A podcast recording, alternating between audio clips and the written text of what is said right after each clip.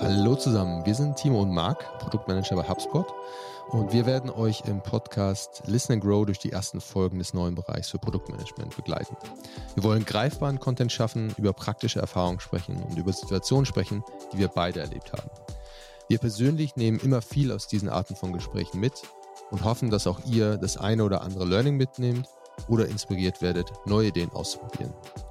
In diesem Sinne möchte ich euch meinen Kollegen Timo vorstellen, meinen Sparring-Partner bei HubSpot und bei Listen Grow. Ja, hi zusammen. Äh, ich bin Timo, ich bin seit circa zwölf Jahren im Produktmanagement. Bevor ich zu HubSpot kam, habe ich äh, in vielen deutschen Social Apps als Individual Contributor, aber auch als Führungskraft mitgewirkt. Und hier bei HubSpot helfe ich mit meinem Team zusammen unseren Kunden, dass sie sicher in der E-Mail-Inbox ihrer Kunden landen. Ähm, und ich ja, freue mich auch wahnsinnig auf diesen Podcast. Ich persönlich habe immer am meisten aus diesen Casual Chats mit anderen Produktmanagern mitgenommen und gelernt oder auch den Casual Chats, denen ich einfach nur beigewohnt habe und freue mich jetzt halt, dass wir diese Situation mit anderen PMs und anderen Produktinteressierten teilen können.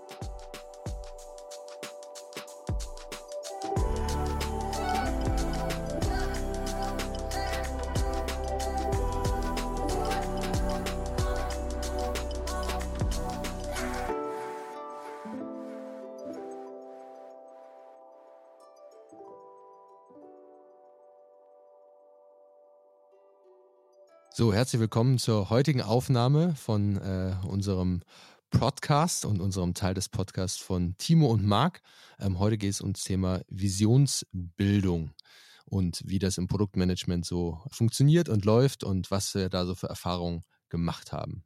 Ja, Timo, schön, dass du auch heute wieder dabei bist. Geht's dir gut? Ja, hi. Ja, mir geht's super. Ähm, ich hoffe, dir geht's auch gut und äh, freue mich auf jeden Fall auf das heutige Thema. Auf jeden Fall, ich auch. Ja, ich glaube, das wird auch eine gute, äh, heiße Konversation. Ähm, was ist denn, fangen wir mal mit einer ganz einfachen Definition an. Was ist für dich denn eine Vision grundsätzlich? Wie würdest du das definieren und vielleicht auch abgrenzen zum Begriff Mission?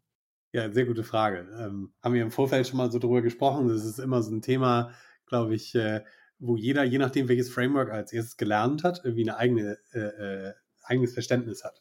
Also für mich ist die Vision immer das, was sozusagen darstellt, was ich mit meinem Produkt in der Welt des Kunden verändern möchte. So, also ein, ein sage ich mal, wirklich idealer Zustand in der Zukunft, so, der auch nicht messbar sein muss. Ähm, ist einfach nur, der kann auch völlig unerreichbar sein. Ne? Zum Beispiel im Dating früher hatten wir auch mal dieses Jahr, hatten natürlich auch dieses Jahr äh, irgendwie jeden glücklich machen. Ne? Wie kann man das? Wahrscheinlich nicht, aber trotzdem sollte es irgendwie das Ziel sein. Und ähm, Genau, und die Mission ist für mich so eine Art, kann man vielleicht beschreiben, wie so eine Art Tagline der, der Strategie, so ein bisschen der Claim der Strategie, die vor allem definiert, sozusagen, welches Spiel spiele ich hier überhaupt? Ne? Also so, in welchen Markt bewege ich mich, welche Kunden will ich eigentlich bedienen? Also es ist mehr so ein bisschen, ist ein bisschen, würde ich sagen, ein bisschen greifbarer, ähm, aber eben nicht so emotional, so ein bisschen. Ja, das finde ich auf jeden Fall einen guten Vergleich. Ähm, welches Spiel man überhaupt spielt. Ich finde auch immer die Visualisierung der Insel ganz spannend irgendwie. Ich sehe vielleicht eine Insel in der weiten Ferne und möchte unbedingt hin, so ein bisschen als Vision. Ich möchte da ankommen, warum auch immer. Vielleicht kann man das sogar noch schöner äh, formulieren und, und äh, einen Grund dahinter setzen, warum man zu dieser Insel will. Und die Mission ist ein bisschen der Kurs dahin. Wir müssen das vermeiden, wir müssen diese Schritte nehmen. Wenn man ein Segelboot hat, muss man spezielle Kurse setzen und aufpassen, dass der Wind von der richtigen Seite kommt. Also das ist, glaube ich, für mich immer ein ganz gutes Sinnbild für den, für den Vergleich der beiden. Warum ist es denn für dich grundsätzlich ein wichtiges Thema und vor allem für wen siehst du das als wichtiges Thema? Also grundsätzlich ist es natürlich immer wichtig, sozusagen ein gemeinsames Verständnis davon zu haben, als gerade als Team, wo man hin möchte. Für mich persönlich ist das immer sowas, ich habe das für mich persönlich nie gebraucht, so mhm. war einfach durch die äh, durch die Arbeit selbst motiviert so und brauchte jetzt nicht. Aber ich weiß, dass es auch Menschen gibt, sozusagen, die, die das brauchen, um ihr, ihre Arbeit auch mit noch mehr, äh, sage ich mal, nicht Gehalt, aber so mehr Meaning irgendwie zu erfüllen. Und ähm, aber ich glaube, für mich die Hauptaufgabe ist sozusagen, dass man gemeinsam Verständnis hat, wo wollen wir eigentlich mit diesem, mit diesem Produkt oder äh, diesem Unternehmen hin und dass man darauf sozusagen Alignment findet. Ja, das ist, glaube ich, das, für mich das Wichtigste. Ja, spannend. Ja, ich glaube, die Motivation ist auf jeden Fall ein Punkt da. Ich finde auch, dass so die Motivation von Entwicklern auch dahinter steckt, dass man so ein bisschen einen Nordstern hat irgendwie, um dahin zu kommen. Was wir jetzt auch probiert haben, immer wieder oder auch die Herausforderung gesehen haben, ist, dass sehr viele Möglichkeiten auf dem Tisch sind von Dingen, die wir tun können und bei uns in meiner Rolle als Backend-Produktmanager auch sehr viele andere Teams, die was von uns wollen. Und da ja, hilft uns tatsächlich so ein bisschen zu sagen, okay, wir haben hier eine Vision, die haben wir mal kommuniziert und immer wenn wir eine Entscheidung treffen, versuchen wir das irgendwie mit der Vision zu vereinbaren. Also sozusagen nicht nur zu sagen, was hat sozusagen höheren Impact oder was ist jetzt einfacher zu machen, sondern auch einfach, okay, wir müssen ja irgendwie einer stringenten Linie folgen. Wir wollen einer die Vision erreichen oder dorthin kommen in die Richtung. Und wenn ich zwei Priorisierungsthemen habe, welche davon passt zu der Vision besser ist, etwas, was wir immer mal wieder jetzt probiert haben, was ganz gut hilft. Mhm. Also ja, ist auf jeden Fall spannend und, und äh, ja, äh, auch wieder herausfordernd. Die Frage ist auch, wann man es macht. Ich finde das Thema jetzt gerade, dass wir es aufnehmen, total äh, spannend, weil natürlich jetzt Ende des Jahres beziehungsweise Anfang des neuen Jahres fast schon sind und dort natürlich das auch ein heiß diskutiertes Thema ist und ja auch gerade ganz klar bei HubSpot auch so ein Thema, hey, zum Ende des Jahres, Anfang des nächsten Jahres sollte man sozusagen damit anfangen und das mal gebaut haben für das eigene Team, um ja, um zu schauen, wo es überhaupt hingehen soll und das auch rauskommunizieren. Cool. So viel erstmal zur Intro. Dann lass uns mal weitergehen sozusagen in, in den Hauptteil, wenn man so möchte. Ich habe eine gefährliche Frage dabei. Oh. Äh, und zwar, ist Visionsbildung einfach? Nein, also ich glaube, glaub, so gefährlich ist sie gar nicht. Ähm, nee, ist es nicht, weil es halt auch keine, ich glaube, deswegen wird ja auch so viel darüber gesprochen. Es gibt halt so kein ganz einfaches Rezept dafür. Und es ist halt schwierig greifbar, wann habe ich denn eine Vision und wann, wann ist sie denn gut und wann ist sie nicht so gut? Und irgendwie, das ist alles so, alles ziemlich, ziemlich fuzzy. Das macht es, finde ich, sehr schwer, das, das Thema so zu greifen. Und ich glaube, deswegen ist es auch immer wieder so, poppt das immer wieder in unserer Community auf. Absolut, ja, finde ich auch. Also ich finde auch, der Prozess ist sehr schwierig, die Kommunikation ist äh, herausfordernd. Also ich glaube, wenn man mal was Gutes hat, dann kann es sehr viel bringen, aber auf jeden Fall, ähm, ich glaube, deswegen ist es auch, genau wie du sagst, ein gutes Thema zum Besprechen, weil es immer wieder neu aufkommt und ich glaube, du hast bestimmt schon viele Visionen gebaut und trotzdem ist es immer wieder ein neues, neues Ding, eine neue Herausforderung. Hattest du mal eine Situation, wo eine äh, Vision nicht geklappt hat? Also entweder äh, zum Beispiel, ihr habt eine gesetzt äh, und das war irgendwie dann, wurde doch wieder geändert nach irgendeiner gewissen Zeit? Ja, ziemlich häufig, glaube ich. Ich glaube, ähm, tatsächlich, weil eben, vielleicht habe ich das auch nie, äh, äh, dann nie richtig hinbekommen, aber tatsächlich, weil eben die, sag ich mal, die Vision auf dem Papier, so die emotionale Geschichte dahinter, die klang schlüssig, aber hast du dann, sag ich mal, den Mumm im Alltag, gerade wenn deine Umsätze gerade runtergehen, daran wirklich festzuhalten.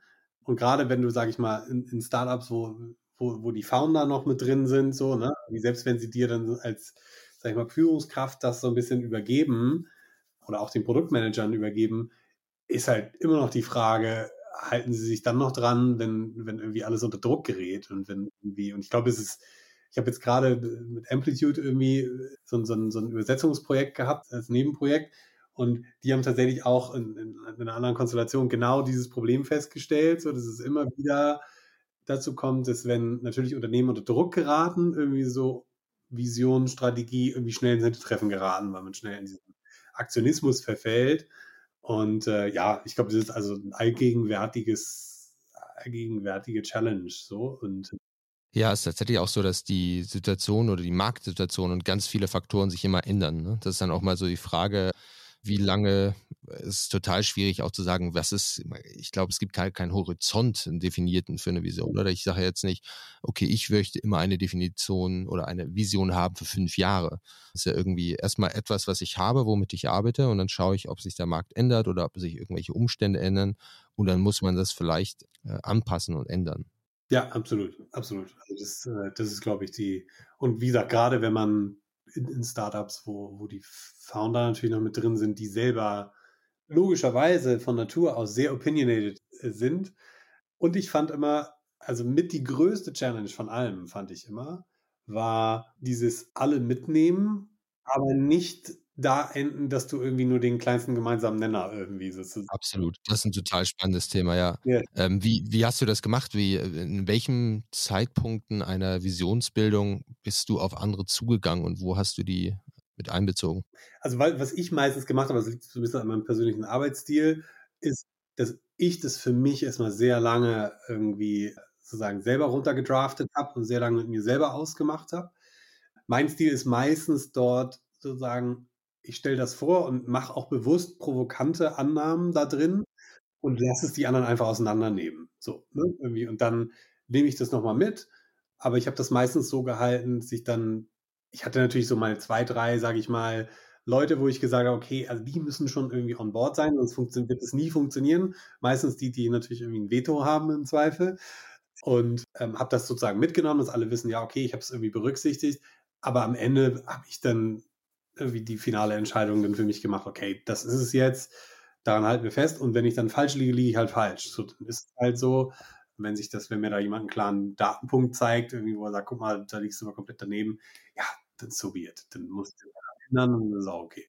Das finde ich ein super Beispiel, weil ich finde, also durch den Prozess einer Visionsbildung habe ich auf jeden Fall sehr, sehr stark das Thema Strong Opinions Loosely Held gelernt eigentlich. Ähm, genau das, dass du sagst, hey, du musst sozusagen das Statement setzen, um dann wirklich die, das Feedback zu bekommen. Und ich finde auch gut, was du sagst, dass man sagt, hey, man fängt erstmal an, in der, selber in der kleinen Kammer fast schon zu sitzen und das auszuklamüsern, weil ich glaube, auch da persönlich ist meine Erfahrung, dass die Rolle eines Produktmanagers da wirklich zentral ist, weil es gibt natürlich viele Datenpunkte und wahrscheinlich könnte es eine externe Person fast schon sich alle Datenpunkte nehmen und eine Entscheidung treffen. Aber ich persönlich denke, dass da dort auch die, die Rolle eines Produktmanagers wichtig ist, sozusagen im Kopf alle Gespräche, Datenpunkte zwischen den Zeilen, Daten, Anführungszeichen, zu analysieren, um dann sozusagen daraus hinaus so eine Vision zu erstellen. Das scheint mir so ein bisschen äh, eine hohe Kunst zu sein im Produktmanagement, oder? Ja, auf jeden Fall. Was mir zum Beispiel immer sehr geholfen hat, war tatsächlich nochmal als Zwischenschritt vielleicht. Aber manchmal, du hast ja gerade erwähnt, es gibt so unglaublich viele Datenpunkte. Und, ich weiß nicht, wie es dir geht, aber bei mir war das manchmal so, dass ich manchmal so da stand und dachte, mein ganzes Büro war voll mit irgendwelchen Post-its und Whiteboard voll gekritzelt mit Diagrammen und keine Ahnung. Und am Ende stand ich so davor und dachte so, irgendwie passt das alles nicht zusammen. So, ne? Also so, dann kam dieser Punkt von Overwhelmment und was mir immer geholfen hat, war sozusagen einen, einfach tatsächlich einen anderen Produktmanager mit reinzuholen oder auch einen Designer, äh, einen erfahrenen, sozusagen, weil die oft gewohnt sind, also A, sind sie emotional da nicht so drin, die können das, das sollte am besten jemand sein, dem es eigentlich egal ist, wie deine Vision aussieht, äh, der nur dir helfen will, so. Und äh, das hilft manchmal, weil die dann manchmal noch so ein paar Dots irgendwie dazwischen ziehen, wo du sagst, ah ja, stimmt, das habe ich in dem Moment echt nicht gesehen. Total. Welche Persönlichkeiten ich zum Beispiel extrem schwierig finde, in diesem, zu diesem Zeitpunkt, sind zum Beispiel sehr, generell sehr visionäre Charaktere. Also ich habe zum Beispiel mal Sales geführt, mitgeführt im, als Ad Monetization und der war zum Beispiel so ein ganz visionärer Typ, ganz viel, ich sage immer so bunte Knete im Kopf, ne? irgendwie der war unglaublich schnell im Kopf, aber dem konnte halt auch kein Mensch folgen. Ja, ja. Und so eine Leute haben mich dann immer mehr verwirrt. Ich habe dann lieber Leute genommen, die sehr analytisch sind und mir helfen, sozusagen das einmal zu strukturieren, bevor ich dann sozusagen an die CEOs gegangen bin, die dann eher so ein bisschen visionärer sind. Ne? Ja, sehr gut. bunten Knete irgendwie loslaufen. Was auch super ist, aber in dem Moment hätte es mir überhaupt nicht geholfen. So, es hätte mich nur noch mehr Nee, finde ich auch. Ich finde den Tipp super. Ähm, das werde ich auf jeden Fall meine drei Learnings am Ende mit aufnehmen. Ähm, das einfach nochmal spiegeln mit anderen Personen, Produktmanagern, Produktdesignern, einfach eine Art Coaching, wenn man so will. Was mir da auch immer hilft, sind so die, die richtigen Fragen, die andere Menschen stellen. Auch diese Emotionalität finde ich spannend. Du sagst, hey, das Thema, das finde ich so spannend, wenn wir das machen könnten, das wäre doch super. Und dann fragt die andere Person dreimal, warum und du weißt eigentlich gar nicht genau, warum. Es ist einfach nur spannend. Ja? Und das, dann merkst du richtig, was, äh, was dahinter steht. Oder andersrum, du kannst die Fragen, die da kommen, wahnsinnig gut beantworten, weil es tatsächlich irgendwas dahinter steckt. Also das finde ich, das Gespräch zu führen da mit fast schon externen, ähm, die nicht im Problem drin sind, total spannend. Ja, das, kommt, das hat mir auf jeden Fall immer geholfen. Man fühlt sich auch deutlich besser vorbereitet, wenn man dann in den Pitch geht, sozusagen. Absolut, ja, sehr gut.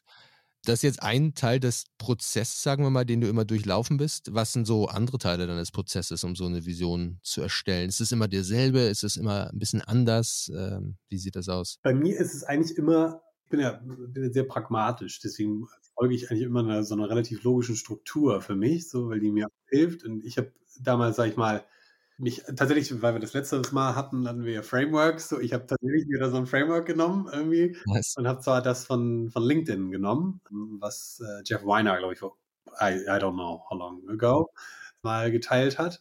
Und weil ich festgestellt habe, dass irgendwie fast alle Visions-Frameworks, die ich dann irgendwie kennengelernt habe, so mit der Zeit irgendwie da drauf passen. Das heißt, es war für mich ein gutes Tool, um mich, egal in welcher Firma ich agiere und so, relativ schnell sozusagen reinzuklinken, weil es einfach nur andere Namen sind, äh, aber das Framework das gleiche bleibt. Und für mich ist es immer so ein, dieses Vision, Mission ist, ist klar, so in der, in der Reihenfolge, so wie wir es vorhin definiert haben. Und dann unter der Mission kommen für mich immer so, ich nenne die Pillars, also das sind so die, die drei bis fünf, sage ich mal, Felder, die ich glaube, dass wir die bearbeiten müssen, um, äh, um, um sozusagen voranzukommen. Die kann man auch schon, wenn man will, schon, sage ich mal, mit so einer, einer Art North Star-Metriken bestücken, sodass man immer gleich weiß, okay, so würde ich den Erfolg da auch messen. Und darunter kommen dann Projekte slash Initiativen, wie auch immer man es nennen will, auch noch kleinere Epics, wie auch immer man es nennen will, sozusagen. Also es wächst dann immer weiter runter in der Timeline sozusagen. Und das hat mir immer geholfen, so auch den, dann letztlich die Struktur zu haben, auch zu kommunizieren, so, hey, das ist jetzt der Pillar, an dem wir arbeiten. Ja, und die anderen sind auch wichtig, aber wir konzentrieren uns trotzdem erstmal auf den. Und das hat, äh, das hat sehr geholfen, hat auch einen Organisationsaufbau geholfen für, sagen wir, Führungskräfte, weil du relativ leicht daraus eine Organisationsstruktur ableiten kannst, ne? Weil du sagen, okay, Pillar one, two, three. Ja, also das, das war so meistens das, was ich genutzt habe. Und du hast schon ein bisschen angedeutet, das ein bisschen auf, auf die Zeitschiene dann zu transferieren. Das heißt, daraus, aus diesem Prozess ist dann auch eine konkrete Roadmap mit Epics und so weiter entstanden. Genau, also die, die ist dann sozusagen immer der Output letztlich aus dem ganzen, der ganzen Priorisierungsthematik, sozusagen, welche Pillars wollen wir jetzt eigentlich angreifen, welche sind die wichtigsten, wie viel, also so habe ich zum Beispiel auf dem C-Level oft kommuniziert, dass ich oft dann gesagt habe, okay, pass auf, wir haben diese vier Pillars, wir haben irgendwie drei Teams, alle vier werden wir wahrscheinlich nicht schaffen. Ähm, so, welches sind die wichtigsten und wie viel wollen wir denn in welchen Pillar irgendwie investieren? Habe aber auch da gelernt, dass es oftmals, ich weiß, dass es oftmals in unserer Community so ein bisschen verpönt ist, dann schon über Lösungen und Projekte zu sprechen. Ich habe trotzdem gelernt, dass es manchmal, es gibt einfach Menschen, die können das besser greifen, wenn du ihnen erklärst, was dahinter steht. Und äh, man darf da, glaube ich, nicht total, äh, sich total gegen sperren, weil dann nimmt man diese Leute einfach nie mit. Ne? Die, die kommen da einfach nicht ran die brauchen dann was Konkreteres und dann äh, muss man es denen auch so ein bisschen geben, damit sie ein bisschen besser verstehen und sie dann wieder sozusagen auf die Ebene zurückholen und sagen, hey, da treffen wir die Entscheidung, das soll dir nur ein Bild geben, was, wovon wir sprechen.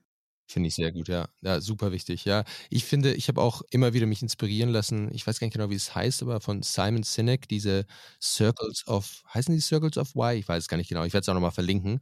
Aber die finde ich auch total spannend. Ich meine, natürlich Apple als Standardbeispiel.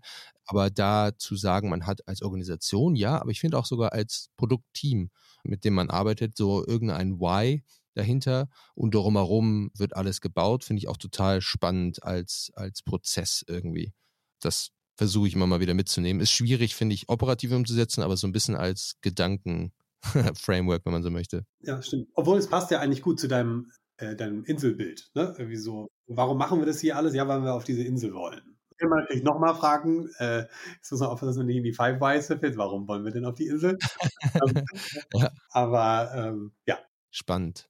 Mich würde auch nochmal interessieren, wie also ich meine, klar, Produktmanager haben immer ihren eigenen Weg, Visionen zu bauen, zu basteln und das ist auch mal wichtig, dass es von Produktmanagern aus gesteuert wird und organisiert wird. Mich würde nochmal interessieren, wie das so in verschiedenen Unternehmen, Startups, größeren Unternehmen bei dir ausgesehen hat bezüglich so Top-Down oder Bottom-Up Visionserstellung beziehungsweise ja, Kreativität und Innovation. Ähm, war das, gab es da unterschiedliche Herangehensweisen? War das immer relativ ähnlich? Wie, wie war das bei dir? Ja, gab es total unterschiedliche. Also ich habe und ich habe auch irgendwie alles funktionieren sehen. Also es war, ich war mal in einem Startup, da war es total top-down. Da war einfach ein unglaublich starker CEO irgendwie und äh, der hat halt auch super opinionated. Der war halt ja, klar, der hat dann auch, wenn du ihm gesagt hast, hier, guck mal, ich habe Daten und so und die sagen was anderes, dann war der auch immer offen dafür. Und, aber der war halt so ganz klassisch, habe ich auch sehr an dem gemocht, weil er sehr ausrechenbar damit war. Der war so ganz klassisch, hey, if all we have opinions, we go with mine. das fand ich total okay, weil er war dadurch total ausrechenbar. Wie gesagt, also da, wo ich es immer nicht so gut habe funktionieren sehen, war immer da, wo zu viele Leute involviert waren. Also ich weiß, wir haben, ich weiß gar nicht, wie viele Anläufe wir zum Beispiel damals bei Lavu genommen haben dafür. Und wir haben wirklich alles probiert, von großer Kreis, kleiner Kreis und so weiter. Aber am Ende, eigentlich sind die Kreise mit der Zeit immer kleiner geworden. Dann ist aber oftmals, also ich weiß noch, ich glaube, da, wo wir den, wo der schnellste Prozess stattfand, da habe ich quasi nur mit dem CEO am Anfang zusammengearbeitet, sozusagen, der das immer gechallenged hat. Der war aber auch sehr analytisch, muss man auch fairerweise dazu sagen. Deswegen hat das da super gut funktioniert. Und dann, aber als es sozusagen ins breitere Management getragen wurde, da wurde es dann fuzzy. So, da sind wir wieder in diese Falle getappt von, ja, muss ja irgendwie so ein Kompromiss sein, der irgendwie alle im Management irgendwie zufriedenstellt. Und dann war es wieder so dieser kleinste gemeinsame Nenner, der dann irgendwie am Ende rauskam und der so ganz nice war. Wir hatten dann einen sehr guten, sag ich mal, das war jetzt ja Unternehmensvision, aber da wir in ein Produktunternehmen waren, war es jetzt äh, sozusagen nicht, nicht so weit weg. Wir hatten einfach einen sehr guten Storyteller in der Company, der das dann sehr gut verkaufen konnte. Aber to be fair, das wird dann im Alltag nicht so krass gelebt, wie es vielleicht sein soll. Hast du da auch mal mit so Frameworks gearbeitet? da wir es gerade hatten, so die OKRs oder sowas in der Richtung? Ja, also OKRs ist für mich ja immer so ein, äh, das ist so das neue Agile irgendwie für mich. Ja. So irgendwie jeder will es machen und ich denke jedes Mal so, ja, ich, das habe ich irgendwie wirklich noch nie irgendwo gut implementiert gesehen, to be honest. Ich persönlich habe es immer als sehr bürokratisch und aufwendig empfunden, mit sehr wenig, sehr wenig Gewinn, um ehrlich zu sein, weil du auch immer Teams hast, die, sage ich mal, nicht direkt in die Unternehmensziele einzahlen. Und sind die deswegen schlecht? Also gutes Beispiel war bei uns immer Finance. Ne? Irgendwie so, ja, ist kein direktes Unternehmensziel, aber wichtig sind die trotzdem. Ja. Und ja, aber sind die irgendwie jetzt für den Endkonsumenten in den OKA irgendwie mega wichtig? Nee, wahrscheinlich nicht. So, aber trotzdem sind sie ein krass wichtiges Team. Das war dann echt schwierig der, auf der Organisationsebene sozusagen, das irgendwie auszubalancieren. Und der Aufwand, der dafür betrieben wurde, war stand in meinen Augen kein Verhältnis. Aber wie gesagt, ich habe meistens, wenn es um Visionsfindung wirklich, habe ich wirklich versucht, die Leute anhand dieses äh, Jeff Weiner Frameworks, ich glaube, Gibson Biddle von der Ex-VP Product von Netflix hat sehr ähnlich ist im Prinzip das gleiche in grün, heißt halt ein bisschen anders, aber die Struktur ist dieselbe. Hab das immer benutzt und die Leute versucht, da durchzuführen. Genau. Ich weiß aber, wir haben auch mal mit einem großen Berater irgendwie das mal irgendwo gemacht. War auch spannend, so, aber hat halt auch unglaublich viel Zeit gefressen für, dann am Ende kam doch wieder so dieser kleinste gemeinsame Nenner raus. Das war dann wieder so, ja, ja weiß ich auch nicht. Also das ist, glaube ich, die größte Gefahr, echt schwer. Ja, total, finde ich auch. Also ich finde auch, äh, auch da wie immer, Frameworks können gute Inspiration geben, aber wie es dann umgesetzt wird, ist dann auch wichtig oder angepasst wird aufs Unternehmen. Ähm, wir haben, glaube ich, auch dieses Jahr eine neue Art von äh, Framework bei HubSpot angefangen. Das ist auch total spannend. Ich bin sehr gespannt, wie das, wie das sich im Endeffekt dann auswirkt auf die Teams. Aber eine total super Sache, die, glaube ich, auch sehr gut funktioniert, ist diese Top oder diese ja, Bottom-up Compass Place. Ne? Da hat ähm, sozusagen die Idee dahinter ist, dass jedes Produktteam irgendwie was Spezifisches pitchen kann. Und das ist, hat idealerweise schon eine Connection zu strategischen Plays, die sozusagen ja das Management eigentlich schon mal positioniert hat. Und dann wird das sozusagen ausgewählt als wichtiges Priorisierungsthema und andere Teams können sich, sollten sich daran orientieren und anpassen. Das finde ich auch total spannend. Ich schaue, bin gespannt, wie das auch nächstes Jahr dann umgesetzt wird. Ähm, aber auch das hat mir persönlich im Team wieder dieses Jahr geholfen. Hey, das ist etwas, was wir für ein Compass Play machen. Deswegen sollten wir das ähm, priorisieren. Äh, da bin ich großer Fan von. Auf jeden Fall. Und das kann man auch, also das muss ich auch sagen, das äh, also war ich sehr happy, als ich das, äh, das gesehen habe, als ich bei HubSpot angefangen habe, dass es so, ein, so was ähnliches gibt. Ich habe das auch schon in anderen Unternehmen gesehen. Da waren es halt, das Unternehmen war halt kleiner und hat halt nicht so viele, sage ich mal, strategische Plays gehabt, ne? Irgendwie, sondern, sage ich mal, damals hatten wir irgendwie drei pro Jahr. Ne? Also muss man sich halt mal vorstellen. Aber es war halt wichtig, sage ich mal, aus mehreren Gründen. So A, konnte das Unternehmen sich sozusagen darum organisieren. Und bei uns hieß das immer damals Vorfahrtsregel. Sie ist einfach nur, gab Prio 1, 2, 3 sozusagen für die Company. Und das hieß einfach nur, wenn ich ein Prio 1 Projekt hatte, ich bin irgendwo hingegangen zu einem, zu einem äh, anderen Produktmanager, von dem ich irgendwas brauchte, dann gab es diese Priorisierungsdiskussion kaum noch. Außer natürlich irgendwie, keine Ahnung, der arbeitet an der Prio 3 Sache und ist gerade mittendrin, so. Aber meistens kann man sich dann auch miteinander einigen. Es ist dann ja auch selten, dass das mal eskaliert werden musste. Aber ich fand es irgendwie gut, weil es halt so, okay, pass auf, aber die Priorisierungsfrage stellt sich jetzt hier gerade nicht. Ne? Irgendwie so, ich bin, äh, wir sind Prio 1 so und deswegen, und wir brauchen es wirklich, ist wirklich wichtig. Und zwar war der andere Produktmanager, die haben sich schon auch, ist jetzt nicht so, dass sie sich dem völlig ergeben haben, so, aber wenn sie jetzt nicht gesagt haben, ja, okay, aber ich habe echt was, was hundertmal wichtiger ist als das, was du mir gerade erzählst, dann haben die gesagt, ah, okay, fair enough, pass auf, äh, so und so plane ich das irgendwie Roadmap ein, passt das? Und da hat man mal, also 99 Prozent einen Weg gefunden. Und wenn nicht, ist man gemeinsam zum nächsthöheren Produktmenschen gegangen hat gesagt, hey, pass auf, wir sind uns einig. Mach mal eine Entscheidung. Genau, wir sind uns einig, dass wir uns nicht einig sind. Mach du mal. Und das hat auch gut funktioniert. Also niemand war sehr böse oder so. Das, äh, aber ich finde diese, diese Vorfahrtsregeln fand ich schon extrem hilfreich. Und die haben wir bei HubSpot ja hier auch.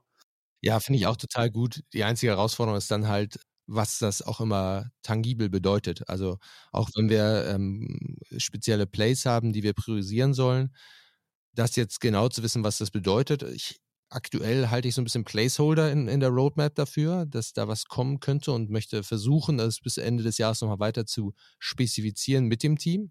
Aber es kann natürlich dann auch sein, dass sie sagen, ah, okay, jetzt ist uns aufgefallen, wir brauchen noch das. Und dann ist es genau die Diskussion, die Konversation ähm, und äh, mit einer guten Company-Kultur kann man die auch gut führen.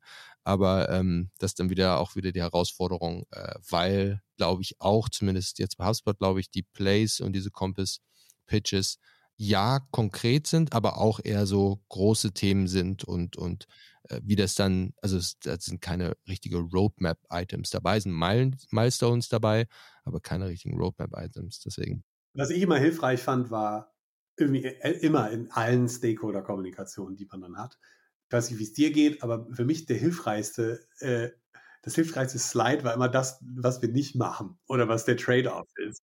Das fand ich immer so, egal, weil, weil ich hatte immer das Gefühl, wenn ich den Scope zeige, da interpretiert sowieso jeder rein, was er gerne drin hätte. Ob das nun drin ist oder nicht, ist dann eigentlich egal. Aber wenn ich reinschreibe, was ich nicht machen will, da haben immer die Konversationen angefangen. So. Und das fand ich immer ganz gut. Das habe ich eigentlich diesmal auch wieder gemacht, so bei HubSpot. Ich habe letztlich bin, bin in, den, in diesen Pitch sozusagen rein und habe irgendwie gesagt, okay, wir haben uns da und dafür entschieden. Das heißt aber, dass wir das und das nicht machen. Und das war der Punkt, wo, wo sofort so, ah, ja, aber hm, vielleicht ja sollten wir doch. Und ich gesagt, ja, verstehe ich auch alles. Und wir haben tatsächlich, in unserem Szenario ist es tatsächlich so, dass wir zwei würde ich mal sagen, relativ gleichwertige Themen haben, die spannend sind so und die, glaube ich, großen Impact machen können. Bei dem einen haben wir jetzt aber, sage ich mal, so einen Zwischenschritt schon gefunden, wo, den wir jetzt auch relativ schon sehr schnell umgesetzt haben, den wir schnell irgendwie mit eingeschoben haben und wo wir das mal warten müssen, welche Ergebnisse da eigentlich rauskommen. Also habe ich quasi gesagt, okay, pass auf, dann lass uns doch, für das zweite Thema müssen wir eh auch noch Research machen. Also machen wir jetzt die Research, und dann, wenn die Research zu Ende ist, dann setzen wir uns nochmal hin und fällen quasi, dann haben wir Ergebnisse aus dem Projekt 2 und dann können wir entscheiden, müssen wir Projekt 2 fortsetzen oder ist es good enough und wir können wie mit dem anderen Großen anfangen. So versuche ich sozusagen diese, wo sind diese, ich glaube für die Stakeholder ist halt dann im Zweifel wichtig, wo kann er wieder rein und nochmal sagen, hey, aber ich glaube, da hat sich jetzt was geändert, so diese Sicherheit. Das finde ich auch total spannend, dieses Thema Recherche, weil ich finde das Beispiel perfekt zu sehen, dass es nicht immer, man hat nicht immer alle Informationen. Und ähm, ich, ich glaube, man muss dann auch äh, zum gewissen Punkt als Produktmanager sagen, hey, ich habe ein paar Datenpunkte, ich habe ein bisschen sozusagen Erfahrungen und Erfahrungspunkte und Gespräche geführt, deswegen sage ich das. Und wir werden auch weitere Recherche machen. Wir werden auch weitere Datenpunkte finden, etc. Und wenn jemand das challenge, dann werde ich diese Person gerne dann updaten, sobald wir weitere Datenpunkte haben. Aber manchmal muss man auch so eine Mischung aus, ja, gute Daten und Beweise haben und dann auch irgendwie Gut-Feeling und Erfahrung, würde ich sagen, oder? Da habe ich mal, ich mal jemanden getroffen, wenn du, wenn du ans Gaming denkst, ne? Ja, unfassbar lange Entwicklungszyklen, wenn die neue Spiele entwickeln. Ähm, der irgendwie zwei Jahre oder so, bevor die dann irgendwie mit dem Ding rausgehen, ne? Irgendwie. Und da, wenn die dann in ihrer sich in der Beta befinden, dann haben die irgendwie da 500.000 Leute drin. Und da habe ich denen mal gefragt und gesagt, wie kriegten ihr da irgendwelche signifikanten Tests raus? Das ist doch ja ewig. Und sagt er, nee, darum geht es bei uns überhaupt nicht, sondern es geht eher darum, er hat das, dieses Konzept so Business Confidence genannt. So kannst du, also ich fand, finde immer das, das Wort Signale da ganz spannend. Dieses, dieses hey, habe ich genug Signale, die in diese Richtung deuten, dass ich mich, dass ich meinem, meiner Meinung vertrauen kann, so, dass ich die vertreten kann. Und ja, wie du dann sagst, wenn es dann wirklich harte Datenpunkte dagegen gibt, ist es ja auch okay. Dann muss ich das halt wieder verwerfen und das ist total in Ordnung. Ja, ich gebe dir recht, es ist, weil es ist halt wichtig auch, dass man irgendwann mal eine Entscheidung trifft. Ich habe auch zu viele Unternehmen erlebt, sage ich mal, wo, wo man so ein bisschen in diese Analysis Paralysis gefallen ist, ne? wo man irgendwie alles gut analysiert hat, nur um dann wieder zu hören, so ja, so ganz konklusiv sind die Daten jetzt doch nicht. Und äh, deswegen ist, glaube ich, schon wichtig, dass auch manchmal, es gehört ja auch zu, sage ich mal, unserem, unserer Führungsaufgabe dazu, dann einfach mal im richtigen Moment zu sagen, okay, come on, jetzt laufen wir aber trotzdem mal los. Absolut, absolut, ja. Stimme ich vollkommen zu. Ich glaube, das ist total wichtig, diesen, diesen Zeitpunkt zu finden. Ist ganz interessant. Ich habe ja, bevor ich Produktmanager geworden bin, war ich äh, Berater bei HubSpot. Und da gab es einen Kommunikationskanal mit dem Produktteam, das äh, ja Produktrequests eigentlich sammelt. Ja? Und ich habe sehr viel Zeit damit verbracht, auch einfach, weil es mich interessiert hat, die zusammenzufassen und, äh, und auch dem Produktmanager weiterzugeben. Und bin eigentlich fast mit dem, ja, mit der, mit der Erwartung reingegangen ins Produktmanager auch zu sagen, hey cool, ich habe ja ganz viele Datenpunkte, ich habe die selber mir kreiert, die Datenpunkte, als ich Berater war. Ich nehme die einfach, analysiere die und mache eine Entscheidung. Aber das ist, glaube ich, nur einer von vielen Faktoren, die zur Entscheidung führt. Das ist auf jeden Fall ein spannendes Element. Es wäre schön, wenn es so einfach wäre. Ne? Ja. Aber dann könnte es auch ein Computer machen, wahrscheinlich. Ja, tatsächlich hatte ich mal eine Diskussion mit einem, äh, damals als so dieses AB-Testing aufkam ne, und alles so data-driven und so. Da kam tatsächlich mal mein CTO damals zu mir meinte so, hier, guck mal, wir können das, das so, das brauchst du doch eigentlich alles gar nicht. Da brauchen wir eine AI für, die das da alles macht. Und sag ich so, ja, kannst du mal versuchen. Super, wenn du es schaffst, so, ähm, wage ich zu bezweifeln, aber fair enough, ne, give it a try. Hat er nie gemacht, hat er doch zu viel Respekt gehabt. Aber Vielleicht sollten wir das mal weiter exploren. Gibt es eine AI, die irgendwann Produktmanager ersetzen würde? ich glaube nicht dran, aber das wäre das wär spannend.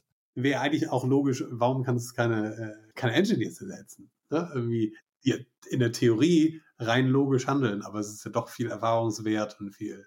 Ja, aber es ist ein super spannendes Thema auf jeden Fall, ja. Entscheidungsfilm ist leider nicht so, nicht so geradlinig, wie, wie es manchmal scheint. Cool, dann sind wir auch schon bei unseren 30 Minuten plus minus.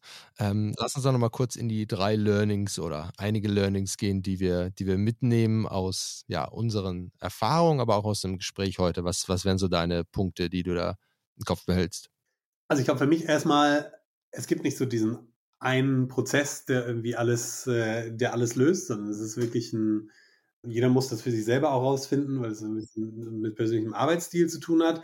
B, einfach überlegt dir oder euch, überlegt euch genau, wann ihr wen involviert. Nicht zu viele Leute involvieren, zumindest nicht in der Entscheidungsfindung, ähm, durchaus für den Input, aber nicht in der Entscheidungsfindung. Und das dritte ist vielleicht auf jeden Fall ist auch nicht zu ernst zu nehmen. So, die wird sich auch nochmal verändern. Und äh, es gibt nicht diese eine perfekte Vision, ähm, sondern die, die, die passt sich halt einmal, wie du vorhin gesagt hast, den Marktgegebenheiten an. Also ich denke, dieses äh, Strong Opinions Loosely Held ist da äh, ein sehr gutes Mantra. Ja, sehr cool. Wunderbar. Ja, das würde ich auf jeden Fall auch äh, sagen. Das Strong Opinions Loosely Held ist mein Mantra in den letzten Monaten auf jeden Fall äh, nochmal verstärkt geworden. Ähm, einfach weil das viel bessere Konversationen äh, äh, hervorbringt. Und wenn man einfach mal ein Statement sagt, dann wird sich schon mal melden, wenn er nicht da, damit übereinstimmt. Ähm, andersrum, wenn man einfach die Frage stellt, was denkt ihr denn, was wir machen sollten, dann kommt man nicht so wirklich weiter. Also das wäre so mein erster Punkt auf jeden Fall auch. Der zweite ist tatsächlich, was du vorhin gesagt hast, mit dem mit dem äh, andere Menschen dazu holen und einfach mal das ausspielen. Ich könnte, ich könnte mir sogar vorstellen, das einfach mal mit meiner Oma zu machen zum Beispiel. Einfach mal zu versuchen, hier, guck mal, das ist mein Gedankengang. Ist das logisch? Was, was, was denkst du darüber? Also ja, auch wirklich da ins Extreme gehen, ähm, um zu schauen, genau, was so andere Eindrücke sind und, und sich mal äh, challengen lassen. Auf jeden Fall. Genau. Und was ich noch sehr wichtig finde, ist ja die Wichtigkeit für alle Beteiligten. Also ja, es ist herausfordernd und manchmal denken dann, hm, braucht man es. Aber bisher finde ich es find sehr spannend, das, das zu verfolgen und da immer schön Argumente sammeln, warum man etwas macht oder genau, was du sagst, warum man etwas nicht macht. Das will ich auch nochmal mitnehmen und äh, auch nochmal da meine äh, Roadmap und meine Vision äh, fürs nächste Jahr Challenge und einfach mal hinzufügen, was ganz klar sagen, was wir nicht machen. Nicht einfach nur die Line rauslöschen aus meiner Vision, sondern einfach auch sagen, da ist ein neues Sheet, da steht direkt drin, was wir nicht machen. Das ist auch nicht, das stimmt. Also das hat mir wirklich in der, in, im Stakeholder Management immer, immer wahnsinnig geholfen, dass wirklich diese Sachen klar sind. Und äh, ja. Perfekt. Cool. Hey, vielen Dank, hat Spaß gemacht wie immer und bis zum nächsten Mal. Ja, auf jeden Fall. Bis zum nächsten Mal. Danke.